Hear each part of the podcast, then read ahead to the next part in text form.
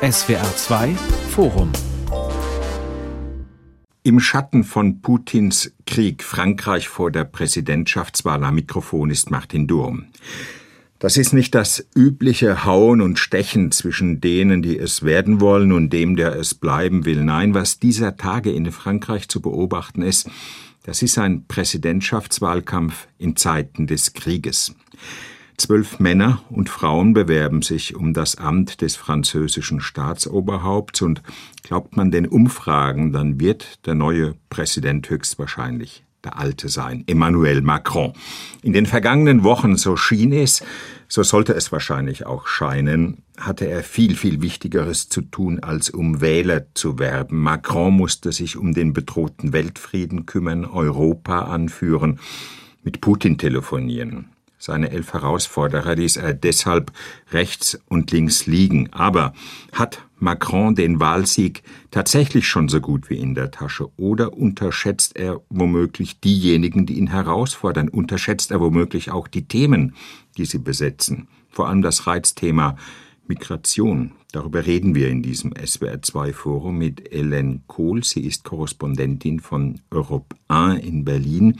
Mit Dr. Stefan Seidendorf, Politikwissenschaftler und stellvertretender Direktor am Deutsch-Französischen Institut in Ludwigsburg und mit Nils Minkmar, Redakteur der Süddeutschen Zeitung. Sein besonderes Interesse gilt Frankreich, Herr Minkmar. Das, was da in den letzten Wochen geschah, lässt sich das aus Ihrer Sicht überhaupt als Wahlkampf bezeichnen? Ja, es war schon auf jeden Fall ein sehr intensiver Wahlkampf. Allerdings hat äh, Emmanuel Macron selber, äh, Sie haben es ja schon erwähnt, nur sehr bedingt daran teilgenommen. Die anderen elf haben sich aber schon redlich gemüht, sich gezofft. Es war allerdings äh, ein sehr deprimierender Wahlkampf. Deprimierend in welchem Sinne? Die Themen waren, äh, waren völlig erratisch dominiert von der extremen Rechten. Von A bis Z äh, ist es der extremen Rechten gelungen, ihre Agenda da äh, auch in die ganz normalen, in die öffentlich-rechtlichen Medien äh, zu buxieren. Und man sprach irgendwie über so Fantasien, Migrationsfantasien, wie bei uns in der Sarrazin-Debatte vor vielen Jahren. Hm. Wenn sich Macron, wie Sie ja sagen, ganz bewusst aus den Niederungen des Wahlkampfes rausgezogen hat, dann hat er damit ja auch den Kontakt mit den französischen Wählern aufgegeben. Ist er da nicht ein hohes Risiko eingegangen? Doch, doch, Sie haben völlig recht. Macron spielt mit dem Feuer. Das kann man gar nicht anders sagen. Auch, dass er alles als One-Man-Show so aufzieht, kein Team hat, keine Regierung, wo es wirklich populäre Politiker oder Politikerinnen gibt, die mal an seiner Seite sehen würden. Das sah ja vor fünf Jahren ganz anders aus. Und dass jetzt nur noch kommt er oder die extreme Rechte, das ist wahnsinnig gefährlich. Hm. Frau Kohl ist die Sache im Grunde schon gelaufen. Macron wird's wieder, egal ob in der Stichwahl der extrem linke Mélenchon oder die extrem rechte Le Pen oder wer auch immer antritt. Das glaube ich nicht. Also ich glaube, das ist immer noch ein enges Rennen. Wir sehen die Umfragen, also ich weiß, Umfragen, mit dem muss man auch vorsichtig sein, aber wenn wir die Kurven weiterlaufen lassen, also wenn wir die Tendenzen sehen, da sehen wir schon, dass diesen Vorsprung von Macron schmilzt, Tag nach Tag. Und Marine Le Pen wird immer präsenter und äh, sie hat eigentlich guten Chancen. Also wir sprechen jetzt mal über den ersten Wahlgang ähm, diesen Sonntag. Für mich ist es nicht unwahrscheinlich, dass die Franzosen sie ganz nach oben positionieren. Hm. Und was man von Umfragen halten sollte oder von dem, was in Medien als Kommentare geschrieben werden, das wissen wir ja spätestens seit Brexit und Trump. Halten Sie es für unwahrscheinlich, dass die Franzosen wach werden und haben Marine Le Pen als Präsidentin? Müssen wir mal gucken. Also erstmal am Sonntag ist erster Wahlgang und dann haben wir noch zwei Wochen intensiver Wahlkampf, weil ich gehe davon aus, dass äh, Macron doch in die Stichwahl geht gegen Marine Le Pen oder gegen Jean-Luc Mélenchon. Das müssen wir mal sehen am Sonntagabend. Und da hat er definitiv diese zwei Wochen Zeit, um seinen Wahlkampf zu intensivieren.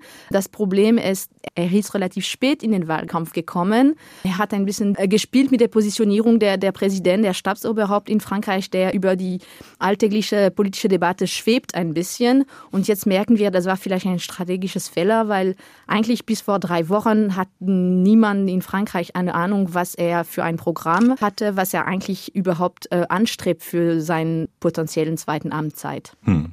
Herr Seidendorf, was glauben Sie, womit kommt man als Präsidentschaftskandidat besser an bei den französischen Wählern, wenn man sich wie Macron als Europas Chefdiplomat präsentiert angesichts der Ukraine oder wenn man mit den Leuten über das spricht, was sie wirklich umtreibt in ihrem Alltag, also Rente, Kaufkraft, Inflation, in Frankreich auch Migration.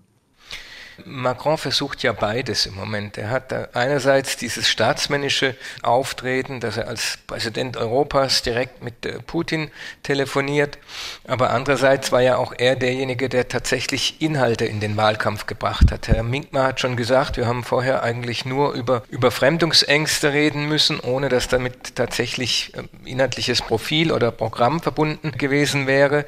Macron war dann der Erste, der gesagt hat, er schlägt vor, die Rentenreform, Rente ab 65 65 und ab da konnten sich die anderen ein Stück weit an ihm abarbeiten. Und tatsächlich ging damit eigentlich auch der inhaltliche Wahlkampf erst so richtig los.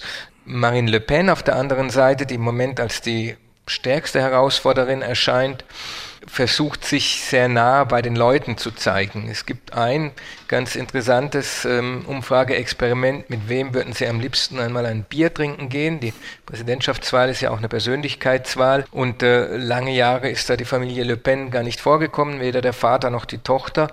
Diesmal ist sie auf dem zweiten Platz. Ist es nicht eben gefährlich für Macron, dass er wegen der Weltpolitik und der weltpolitischen Krisen dachte, erstmal die innenpolitische Debatte im Élysée-Palast nicht führen zu müssen? Ich denke, es ist tatsächlich eine Strategie gewesen, dass er gesagt hat, er spart sich ein Stück weit auf für die zweite Runde und dass dann dort der Wahlkampf richtig intensiv stattfindet.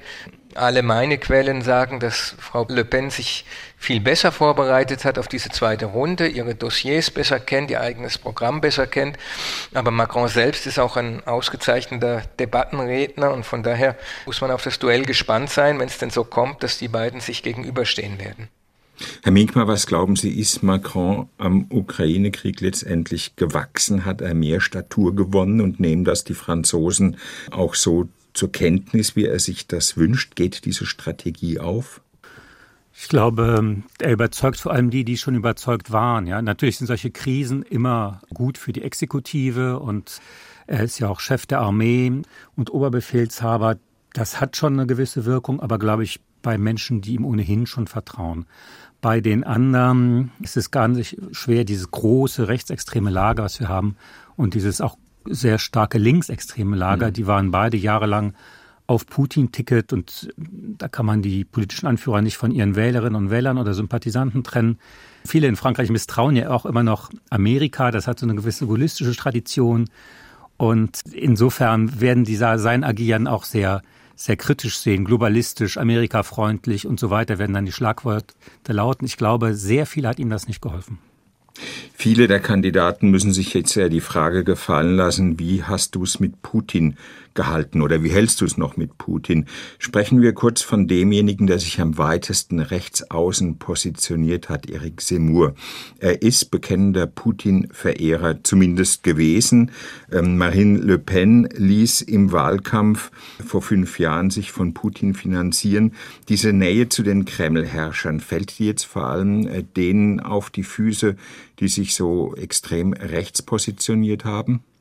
Bis jetzt viel weniger, als man es hätte annehmen können. Ne, ich dachte auch, eigentlich sind die jahrelang nicht nur finanziert waren, die waren auch ideologisch wirklich unheimlich stark hinter dem Kreml. Diese Attitüde des starken, strengen Papas, ja, der gegen Ausländer, gegen Islamismus zu sein vorgibt, äh, irgendwelche Werte zu verteidigen vorgibt. Das war genau die Ideologie, die die da hatten. Aber Ehrlich gesagt, ich hätte gedacht, es, es, es hat einen viel größeren Einfluss, aber die haben dadurch kaum an Stimmen eingebüßt und dominieren noch ganz schön den Diskurs. Hm. Frau Kohl, was ist Ihr Eindruck? Es gab ja gewisse Anstrengungen von Marine Le Pen, sich frei zu strampeln von dieser Nähe zu Putin. Ist ihr das gelungen? Also die hat tatsächlich kurz nach der, der Aggression äh, Russland auf die Ukraine hat sie äh, relativ guten Reaktionen gehabt. Also sie hat sich fern von den Medien gehalten und hat wieder diesen Wahlkampf geführt, ganz nah am Volk, in den Dörfern, in den kleinen Städten, beim Bauernhöfen und so weiter. Und dann war natürlich Berichterstattung, was sie alles gemacht hat, aber nicht mit direkten Auseinandersetzungen in einer Fernsehsendung zum Beispiel. Aber jetzt, wir sind sechs Wochen später und da wurde sie tatsächlich konfrontiert und sie sagt schon, sie glaubt, es ist machbar, dass wir nach dem Krieg wieder äh, mit Putin Geschäfte machen und dass Putin auch ein Alliierter sein könnte. Aber interessant ist, wenn man die Umfragen guckt, was wollen die Französinnen und Franzosen, was wollen die Wählerinnen und Wähler von den nächsten Präsident oder die nächste Präsidentin, die wollen erst jemand, der volksnah ist und ein Präsident, der sich auf dem große internationale Bühne präsentiert, der sehr viel Zeit verbringt in internationalen Diskussionen, in Gipfeln und so weiter. Das punktet leider momentan in Frankreich nicht so. Und dann sehen wir mal, also seit zwei Wochen sind die Umfrage wieder, gehen wieder äh, nach oben für Marine Le Pen. Also, obwohl sie diese Nähe mit Putin nie richtig mal gekontert hat. Hm. Und ihr großer Rivale auf der extremen Rechten, Eric Seymour, der ist abgesackt auf fast 10 Prozent. Was glauben Sie, Herr Seidendorf? Woran liegt das? Also bei Seymour macht sich jetzt doch deutlich bemerkbar, dass er einfach kein Programm hat, das irgendwie äh, durchgearbeitet wäre und anwendbar wäre. Er hat alles reduziert auf dieses Schüren vor der, äh, der Angst vor der Überfremdung. Er hat ja sehr früh begonnen mit dem Wahlkampf, lange vor den anderen. Man wusste gar nicht richtig, ist es ein Wahlkampf oder ist es eben nur äh, seine übliche polemische Art in den Medien. Und ihm ist vielleicht am ehesten dieses Ukraine-Thema auf die Füße gefallen. Er hat sich so versteigert in seiner Ablehnung der Aufnahme von allen Fremden, von allen Immigranten, insbesondere auch von Asylanten und Flüchtenden, dass er auch gesagt hat, wir nehmen auch niemand aus der Ukraine auf und das stand dann doch in krassem Widerspruch zu dem, äh, wie die Lage in Frankreich ist, wie die öffentliche Meinung ist. Auch dort eine hohe Solidarität und äh, ukrainische Flüchtlinge sind angekommen und er hat dann nachgeschoben und hat gesagt, die äh, ukrainischen Flüchtlinge können zumindest vorübergehend und kurzfristig aufgenommen werden, aber im Grunde äh, hat er sich damit schon ähm, ein Stück weit disqualifiziert gehabt.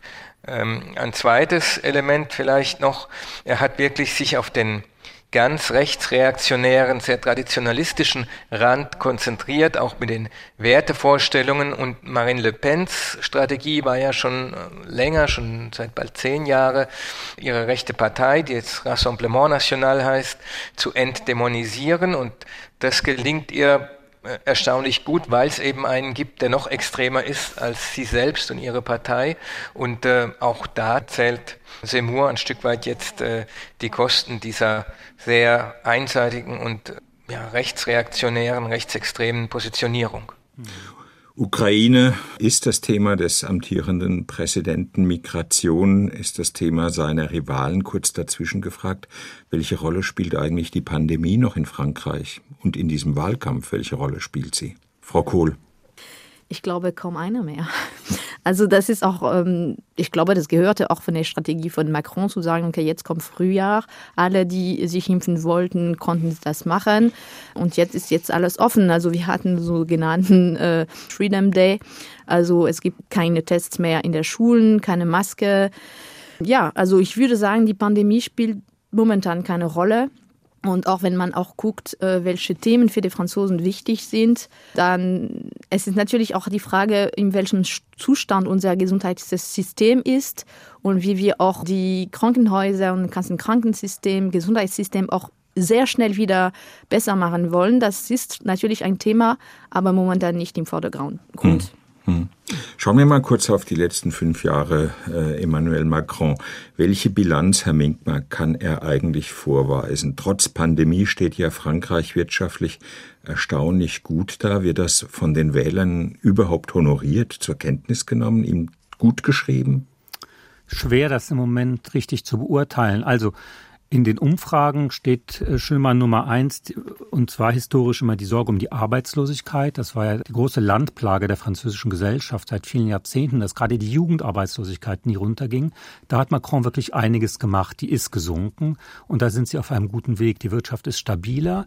Auch gerade sein Finanz- und Wirtschaftsminister Bruno Le Maire hat da irgendwie gute Arbeit wurde übrigens von dem notorischen Schwarzjahr Michel Houellebecq in seinem neuesten Roman als ja so eine Art Vertrauens- und Hoffnungsfigur dargestellt, der Bruno Le Maire, dieser Minister.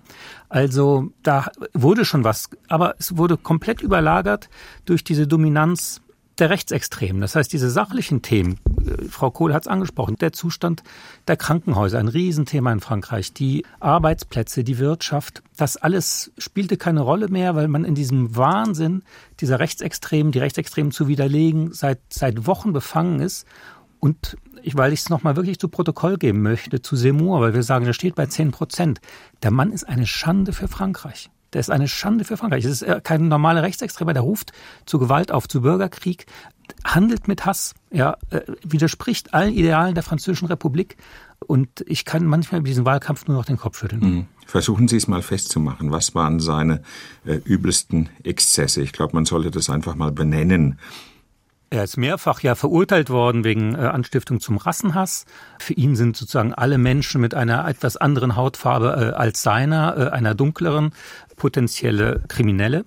Er ruft auch auf, das Problem, so nennt er seine Mitbürger, nicht nur mehr mit, mit Rhetorik und Gesetzen, sondern wirklich auch mit äh, Gewalt zu bekämpfen und äh, möchte auch dazu das Gesetz zur zur Selbstverteidigung irgendwie so weit lockern, dass eigentlich jeder sich bewaffnen kann und auf alles schießen kann, was ihm da irgendwie vor die Flinte kommt. Es ist wirklich ein sehr, sehr gefährlicher Mann. Wie erklären Sie sich, Frau Kohl, dass er so gut bei Ihren Landsleuten ankommt? Also ich spreche darüber umso freier, dass ich Journalistin bin in Frankreich und Teil dieses französischen Mediensystems war, weil ich einfach auch äh, jetzt einige Distanz genommen habe. Eric Zemmour, ich nenne ihn kein Journalist, der ist ein Polemist. Der hat angefangen auf verschiedenen Fernsehsendungen, Fernsehkanal und er ist groß geworden. Also immer mit dem gleichen Themen, die Herr Minkmar auch schon erwähnt hat. Also ich würde Ihnen mal sagen, seine Positionierungen sind in vieler Hinsicht Faschist.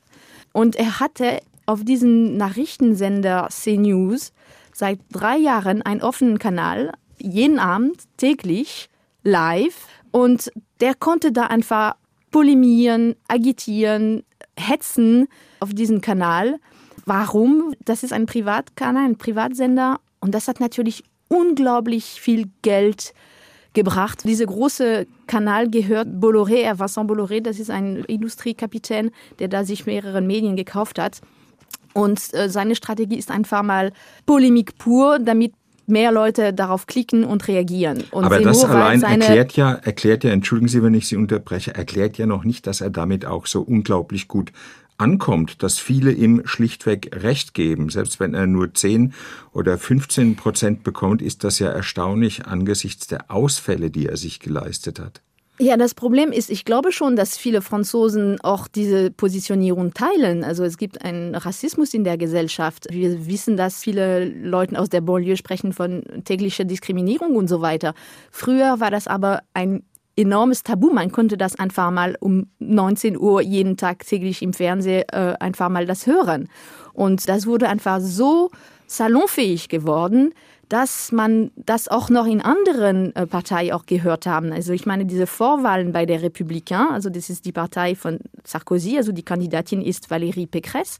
Also diese ganzen Debatten, die wir äh, zwischen den verschiedenen möglichen Kandidaten von dieser Partei, diese Themen haben einfach dominiert, weil Seymour, er ist immer zu sehen in den Medien. Mhm. Er hat auch mhm. noch im, im September auch noch ein Buch veröffentlicht, selbst finanziert, aber er hat dafür Live-Sendungen bekommen, um seine These einfach zu präsentieren mit offenen Kanal. Also ich, ich finde schon, es gibt in diesem Wahlkampf mhm. eine riesige Verantwortung der französischen Medienlandschaft. Mhm. Herr Seidendorf, Eric Seymour, eine schillernde Gestalt. Seine Eltern sind jüdisch. Er ist eigentlich aufgewachsen in Algerien. Und er ist eben jetzt zu so einer Art populistischen Medienstar geworden. Wir haben es gerade gehört. Für wen, glauben Sie, ist er gefährlicher? Für, für Marine Le Pen, die ja im rechten Lager dann seine Rivalin wäre, oder für Emmanuel Macron? Ganz knifflige Frage. Es hat sich lange ähm, so dargestellt, dass die drei im Grunde sehr rechten Kandidaten, ich zähle dazu auch die der gaullistischen bürgerlichen Partei, sich gegenseitig Stimmen weggenommen haben. Jetzt in den letzten Wochen ist aber doch ein zweites Phänomen zu beobachten, dass sich Marine Le Pen zunehmend erfolgreich absetzen kann von den beiden anderen und vor allem von dem Image von Seymour. Äh, Marine Le Pen hat schon seit vielen Jahren diese Strategie, dass sie sich auch den sogenannten einfacheren Leuten zuwendet. Ihre Partei ist heute die größte Arbeiterpartei in Frankreich und denen macht sie auch ein entsprechendes Angebot. Sie ist zum Beispiel nie auf die Massendemonstrationen gegen die homosexuellen Ehe gegangen. Sie hat sich sehr zurückgehalten, was das Recht auf Adoption von gleichgeschlechtlichen Paaren angeht, während andere im rechten Lager ihr das genau vorwerfen und sagen, sie hätte viel klarer Farbe bekennen müssen. Das hat sie im Grunde Seymour überlassen. Der hat dann auch die entsprechenden Wählerstimmen auf sich vereinigen können. Aber Dafür hat sie doch deutlich mehr dann dazu gewonnen, wo man jetzt sagt, die ist gar nicht so schlimm, sie hat erfolgreich ihr Image gewandelt, obwohl das natürlich auch ein Fehler ist. Hinter Marine Le Pen stehen immer noch die alten Garten und die alten Ideen von der nationalen Präferenz für Französinnen und Franzosen, dass man denen den Zugang zu den Sozialleistungen, zu den Sozialwohnungen bietet und eben den anderen mit Einwanderungshintergrund nicht. Also all das ist immer noch da, dieser Nationalismus ist immer noch da, er wird nur durch eine sehr starke und äh, breite soziale Komponente ergänzt. Hm. Angenommen, Le Pen, und so sieht's ja aus, kommt in die Stichwahl. Was glauben Sie, wird Semur dann seine Anhänger aufrufen, sie zu wählen, Herr Minkmar? Das ist bei diesen extremen Narzissten, wie Seymour einer ist, immer so eine Sache. Das gehörte so ein bisschen zu den alten Spielregeln, aber auch beim letzten Mal hat Mélenchon nicht dazu aufgerufen, Macron zu wählen. Ich glaube nicht, dass Seymour eine Wahlempfehlung abgeben wird. Aber natürlich werden seine Leute schon, werden sich schon mobilisieren für das Rassemblement National. Das glaube ich schon. Aber nur mal angenommen, er würde es tun, dann käme ja das rechte oder rechtsextreme Lager in Frankreich auf, naja, ich sag mal mindestens 25 bis 30 Prozent, oder? Das ja, ja, ist ja enorm viel. Auf jeden Fall. Das sind auch noch äh, einige mehr, auf die Sie da spekulieren dürfen. Das wird wahnsinnig knapp. Also wenn man Pech hat, entscheidet sich um wenige Prozent. Aber Sie haben es ja vorhin schon angesprochen. Wir haben alle den Brexit erlebt, die Wahl von Donald Trump. Ich weiß noch, ich war damals beim Spiegel, da ist mal montags eine Konferenz, dienstags ist die Wahl und am Montag war dann der Tenor, na ja, müssen wir was zu Hillary machen dann, wenn die gewählt wird. Alle fanden, nee, das ist doch durch. Ich habe dann gesagt, mehr als Gag, und was ist, wenn Trump gewinnt? Da haben alle erstmal gelacht, ja, weil ich auch immer gerne einen Witz mache. Der Mink mal schon wieder und so. Niemand hat das kommen sehen und ehrlich gesagt, ich schlaf erst wieder beruhigt, wenn Macron seine zweite Amtszeit hat.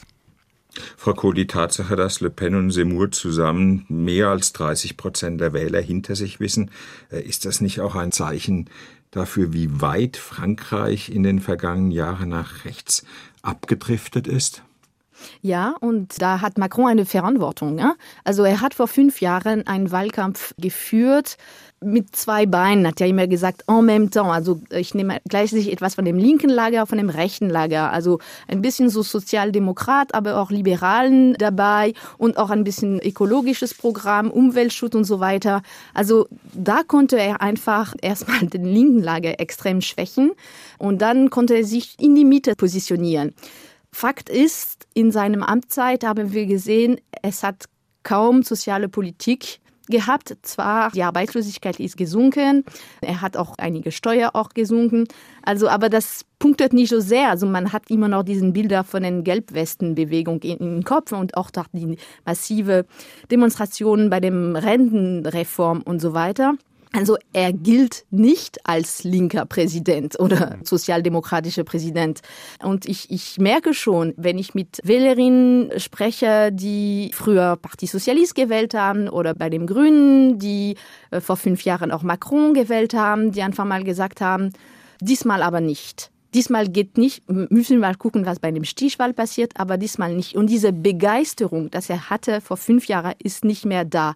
Und ich glaube schon dann, wenn man guckt, das ist eine Armutszeugnis äh, für Frankreich. Also wenn man gegen Macron ist und eine moderate Person Wähler ist, dann gibt es keine Alternative. Es gibt momentan für Leute, die einfach enttäuscht sind von Macron, keine Alternative, keine ernsthafte Alternative als Wut, Protest, Feuer, Gilets jaunes. Ich meine, Jean-Luc Mélenchon hat gesagt, wenn Macron diese Wahl wieder gewinnt, da wird er wohlmöglich sagen, ich werde diesen Wahl nicht erkennen.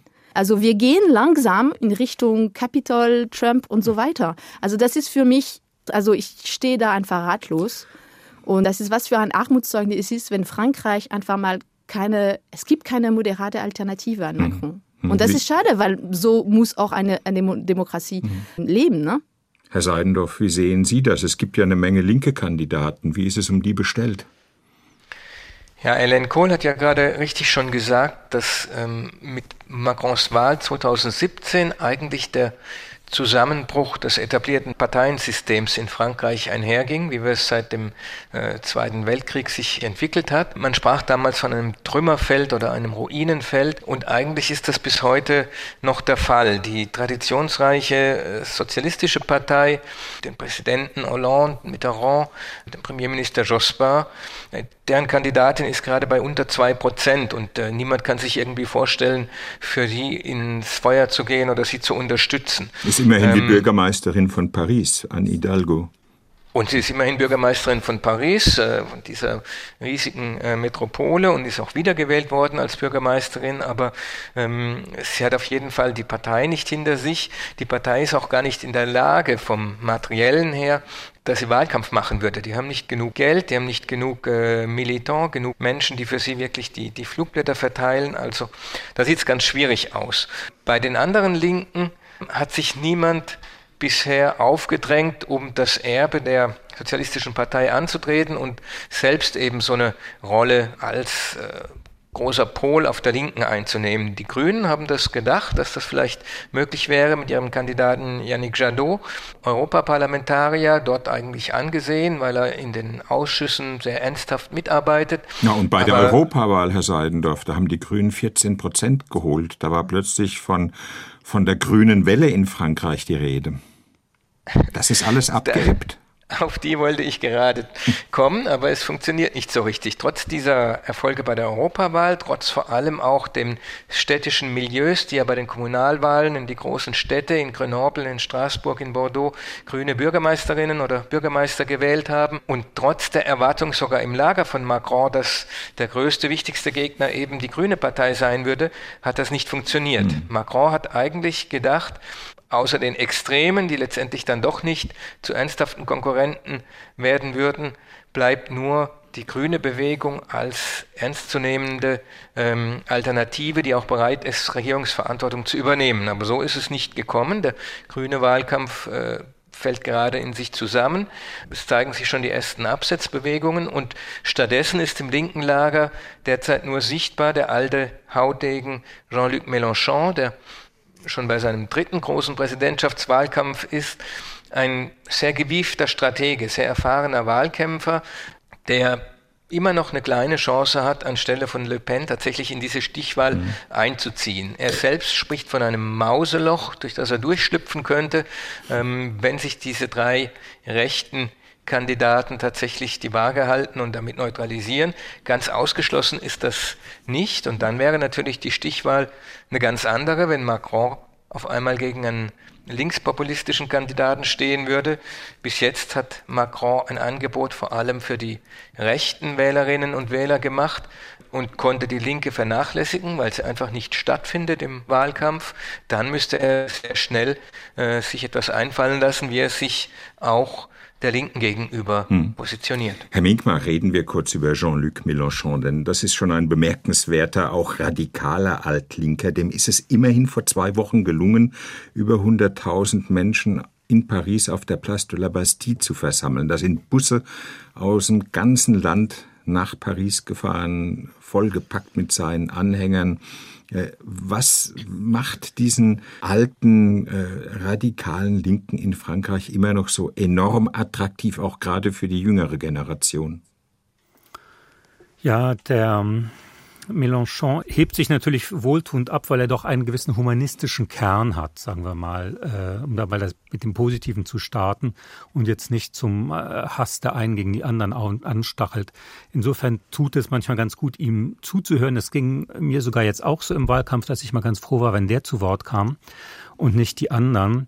Man darf sich dabei keiner Täuschung hingeben. Seine Partei ist eine Politsekte, ja, die nur er anführt. Da ist nichts mit innerparteilicher Demokratie. Er ist äh, komplett verblendeter Anti-Amerikaner, übrigens auch kein Freund der Deutschen, um es äh, freundlich auszudrücken. Er hat irgendwie jede verrückte Diktatur in äh, Mittel- und Lateinamerika unterstützt, findet er alles super, was gegen die USA geht. Also er ist schon wirklich, er ist schon wirklich da ein Sonderling. Aber ich habe tatsächlich äh, Freunde, die ich äh, mein Leben lang kenne, die immer sozusagen linksliberal, sozialliberal gewählt haben, die jetzt Mélenchon wählen werden, zu ihrem eigenen großen Erstaunen, um eben diesen Effekt zu verhindern, dass nochmal Le Pen in die zweite Runde kommt. Insofern ist da eine kleine Überraschung drin. Äh, mal sehen. Nehmen die ihn, ihre Freunde, nehmen die Mélenchon denn ernst mit dem, was er will? Raus aus der NATO, Frankreich blockfrei. Das System, die Republik, die wir jetzt haben, ist an ihrem Ende angekommen. Wir brauchen eine neue Verfassung, eine neue Republik. Die, die ihn wählen, müssten sich doch darüber im Klaren sein, dass da dann tatsächlich auch ein Systemwechsel anstünde. Ja, also diese außenpolitischen Sachen raus aus der das ist natürlich alles Quatsch, aber mit dem Wechsel der Republik, ehrlich gesagt, da hat er wirklich einen Punkt. Es würde Frankreich unheimlich gut tun, weg von diesem verrückten Präsidialsystem zu kommen, was letztlich äh, alle überfordert, weil das nicht mehr zeitgemäß ist. Das ist vielleicht der eine Punkt, äh, den ich an ihm auch interessant finde. Ansonsten, es war, gab neulich so eine tolle Umfrage, äh, eine Straßenumfrage, wo ein Anhänger Mélenchons gefragt wurde, was schätzen Sie an ihm? Sagen dann alle, er kann so toll reden, wahnsinnig gebildeter Mann, ein echter Humanist. Und so, ja, und was sind so seine Fehler? Und dann sagte dieser Anhänger, der Mélenchon, der ist halt völlig verrückt. Ja, und das stimmt ein bisschen. Das hm. ist, glaube ich ist gerade eben angeklungen, Frau Kohle, es gibt sowas wie eine kollektive französische Unzufriedenheit mit dieser enormen Machtfülle, die der Präsident nun mal hat und mit der äh, parallel dazu erstaunlichen Schwäche des Parlaments. Steht das womöglich hinter dem Wunsch nach einer anderen Republik, den eben viele, nicht nur Franzosen, die auch äh, Luc Mélenchon wählen werden, teilen? Also zuerst möchte ich auch das bestätigen, was Herr Minkmach gesagt hat. Ich merke auch in meinem äh, Umfeld, äh, in der also bekannten Freunde und so weiter, viele linksliberale Wählerinnen und Wähler, die plötzlich mal auch sich aktiv für Jean-Luc Mélenchon beteiligen und auch zig SMS und E-Mails auch äh, senden sollten, im Motto die Hoffnung der Linke in Frankreich und bloß nicht Macron gegen Le Pen in die Stichwahl.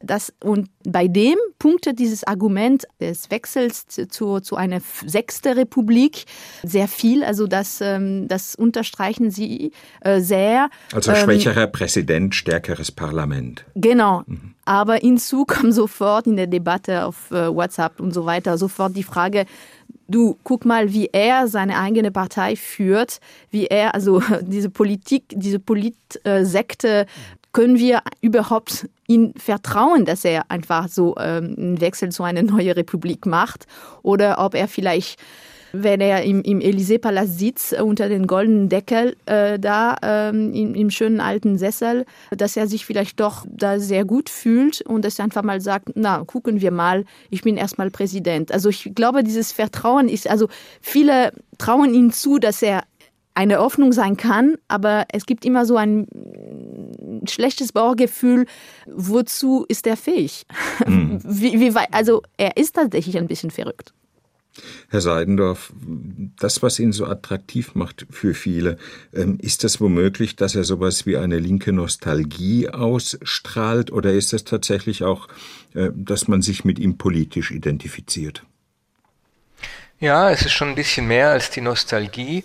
Ähm, er versucht schon auch innovative Elemente in sein Programm einzubinden und das Programm mm, kann man als, als irrealistisch ansehen, als sehr weit äh, linksreichend, aber es ist das am stärksten ausdifferenzierte bei den ganzen Protestkandidaten und von daher äh, gibt er sich zumindest einen seriösen Anstrich. Er versucht die alte Illusion der Linken wieder zu bedienen auf bessere Tage, die kommen werden. Das ist das eine. Also er hat ganz klar eine äh, Botschaft der Hoffnung und diese Möglichkeit, diese Hoffnung durch einen demokratischen Akt zu erreichen. Das macht ihn eigentlich stark, dass er äh, vermittelt, wenn man mich wählt, dann kann man die Dinge doch einfach ändern. Ganz interessant ist vielleicht bei Umfragen, wo gefragt wird, äh, sollte denn Frankreich einen Systemwechsel anstreben oder tiefgreifende Reformen oder so bleiben, wie Frankreich ist. Würden ungefähr zwei Drittel, 65, 64 Prozent aller Wählerinnen und Wähler sagen, tiefgreifende Reformen, aber kein Systemwechsel. Bei den Anhängern von Mélenchon ist es genau umgekehrt. 60 Prozent seiner Anhänger sind für einen echten Systemwechsel, der die Gesellschaft dann auch tiefgreifend verändern würde. Also alle diese Utopisten sind bei ihm, viele, die unzufrieden sind mit der ökologischen Bilanz, das muss man auch noch sagen, von Macron, weil er sich äh, im Wahlkampf 2017 bereits zu einer ökologischen Steuerung bekannt hat.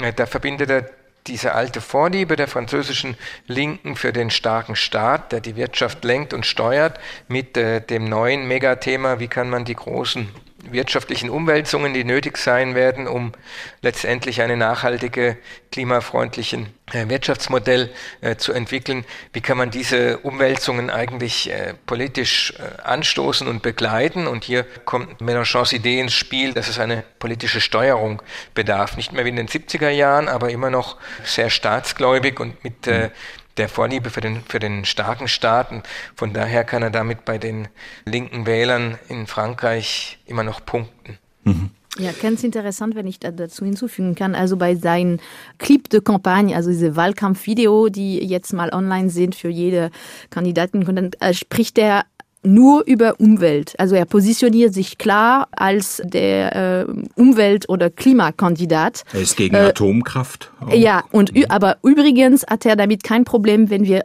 Europa, also wenn wir Franzosen weiter Gas beim äh, Putin äh, kaufen werden. Hm, er hat es ja, ganz gut gehalten mit Putin, nicht in den vergangenen Jahren. Ja, ja, er, das ist für ihn kein Problem. Er hat noch im Februar gesagt, er sehe Putin nicht als eine Gefahr für Europa oder sogar eine Gefahr für die Ukraine. Er hat gesagt, ich wette, dass es wird keinen Krieg geben. Und für ihn, ja, das Problem heißt die Vereinigten Staaten hm. Amerika, die hm. uns einfach mal dieses Fracking-Gas verkaufen wollen. Herr Minkmas, ist das für ihr, Ihre Freunde kein Problem, dass Sie einen wählen, der ja als äh, guter Kumpel von Putin zu betrachten ist? Doch, doch, die halten überhaupt nichts von dem. Das ist schon ein Problem. Aber die wollen halt dieses verhasste Duell Le Pen-Macron unbedingt verhindern und so ein bisschen wie die Ehre des linken Lagers äh, in Frankreich retten. Weil das ist ja schon ein Drama. Heute Morgen war der Yannick Jadot im französischen Radio bei France Inter und hat eigentlich die ganze Sendezeit damit verwendet, auf Mélenchon rumzuhacken. Äh, und die Anne Hidalgo macht das auch und der Mélenchon äh, versucht die Grünen. Das heißt, das ganze linke Lager zerlegt sich selber, das sind glaube ich vier, fünf, sechs Fraktionen, also seit der französischen Revolution ist ja Frankreich gespalten. Es gibt ungefähr gleich viele wir, konservative wie revolutionäre Franzosen, wenn ich jetzt mal sehr grob ausdrücke. Und äh, diese eine Hälfte ist komplett, ja, wie so ein trockener Balsenkeks irgendwie, hat sich komplett aufgelöst. Und sie versuchen halt auch irgendwie, müssen auch vorkommen, das ist halt so die letzte Hoffnung.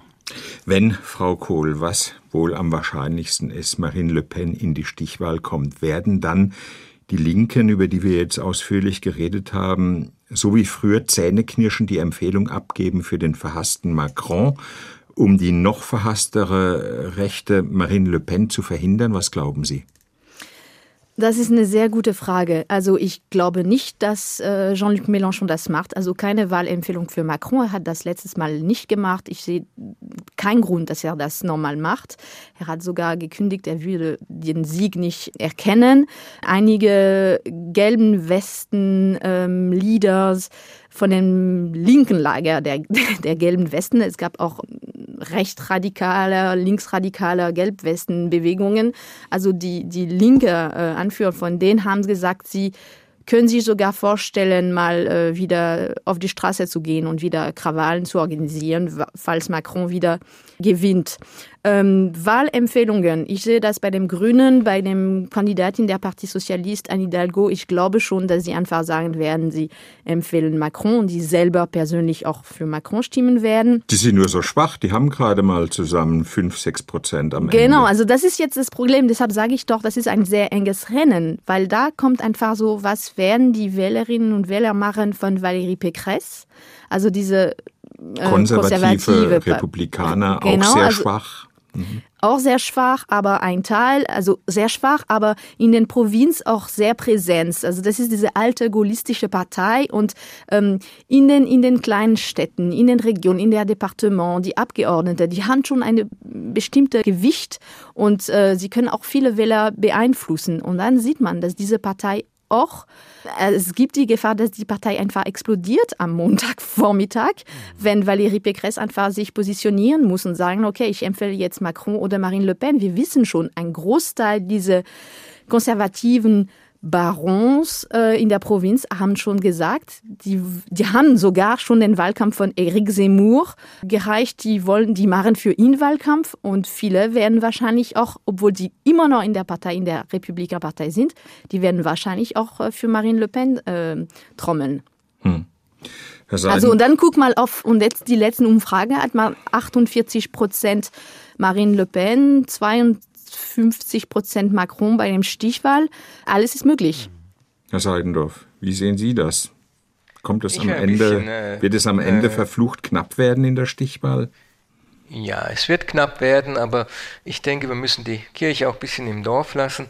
Ähm, zunächst zu Macrons Popularität. Er ist verglichen mit Sarkozy und Hollande am Ende seiner Amtszeit immer noch ein sehr äh, populärer Präsident. Jetzt gerade hat er in den Umfragen ein bisschen abgenommen, aber er war immerhin auf dem Höhepunkt äh, der Ukraine-Krise bei über 30 Prozent in der ersten Runde. Das ist sehr viel für einen, der schon fünf Jahre lang in Frankreich am Ruder war. Es stimmt, bei denen, die ihn nicht leiden können, ist er regelrecht verhasst. Das ist nicht nur eine demokratische Ablehnung, sondern er ist ein richtiges äh, Hassobjekt, das stimmt schon, aber äh, die sind nicht wirklich die Mehrheit, beziehungsweise sind gespalten darin, wenn sie anstelle von Macron unterstützen sollen.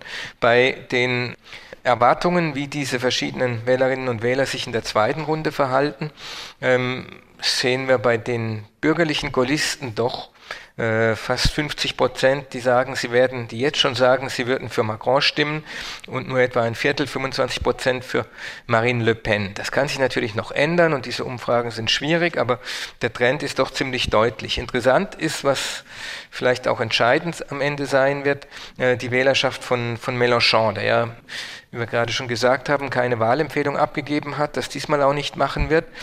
Da würden nur 28 Prozent für Macron stimmen, 21 für Le Pen und 50 haben eine Tendenz, überhaupt nicht zur zweiten Wahl hinzugehen. Also wenn es dann eine Kombination gäbe aus einer großen Enthaltung, weil man das als irgendwie äh, nicht legitim empfindet, wenn zwei eigentlich unpopuläre Kandidaten sich gegenüberstehen, wenn die Linke gespalten ist, halbe halbe, wenn sie unterstützt und äh, die bürgerliche Rechte vielleicht doch nicht so klar hinter Macron steht, dann könnte es tatsächlich knapp werden, aber das waren jetzt schon viele hätte, würde, könnte. Und mhm. ähm, von daher ähm, gehe ich davon aus, dass es Macron möglicherweise knapp, aber dass er es trotzdem schafft. Und dann ist aber natürlich ähm, das Thema nicht zu Ende, denn 54 Prozent für Macron, das ist kein berauschender Sieg. Und die 46 Prozent, die Marine Le Pen gewählt haben, sind ein echtes Warnsignal, was mit dieser französischen Gesellschaft los ist. Herr Minkmar, der radikale altlinke Mélenchon oder die rechtsextreme Marine Le Pen, das sind die beiden, gegen die Macron wohl am Ende antreten wird für Deutschland, für Europa, gibt es da vermutlich keine Frage, wenn man sich als Wahlsieger wünscht, oder? Ja, klar, natürlich. Das kann nur Emmanuel Macron äh, sein, wenn man eine europäische Politik möchte, wenn man äh, auch ein prosperierendes Frankreich möchte. Aber es ist halt der Fluch des Élysée-Palasts, finde ich. Alle Präsidenten dort werden über kurz oder lang verrückt. Jedenfalls in moderner Zeit. Und das ist einfach ein Thema der Hybris. Ja. Wie will man ein Land zusammenhalten? Wie will man Europa zusammenhalten? Das traut sich Macron natürlich zu, weil er ihm schon so wahnsinnig viel gelungen ist. Aber ich sehe da auch mit Sorge in seine zweite Amtszeit, obwohl ich eigentlich ein geborener Optimist bin, weil er hat nicht mehr diese diese Figuren aus der Zivilgesellschaft die, und der Politik, die ihn eingerahmt haben. Vor fünf Jahren war der Kuhn-Bendit, da war der sehr populäre Nicolas Hulot, äh, also damals noch populärer, und, und hatte eine ganze Reihe von interessanten Menschen um sich. Und mittlerweile ist das wirklich eine Wüstenei, ist nur noch er selber. Da droht eine gewisse Erschöpfung. Im Schatten von Putins Krieg Frankreich vor der Präsidentschaftswahl. Herzlichen Dank an Nils Minkmar, Redakteur der Süddeutschen Zeitung, an Dr. Stefan Seidendorf, er ist Politikwissenschaftler und stellvertretender Direktor am Deutsch-Französischen Institut in Ludwigsburg und an Hélène Kohl, Korrespondentin von Europe 1. Am Mikrofon war Martin Durm.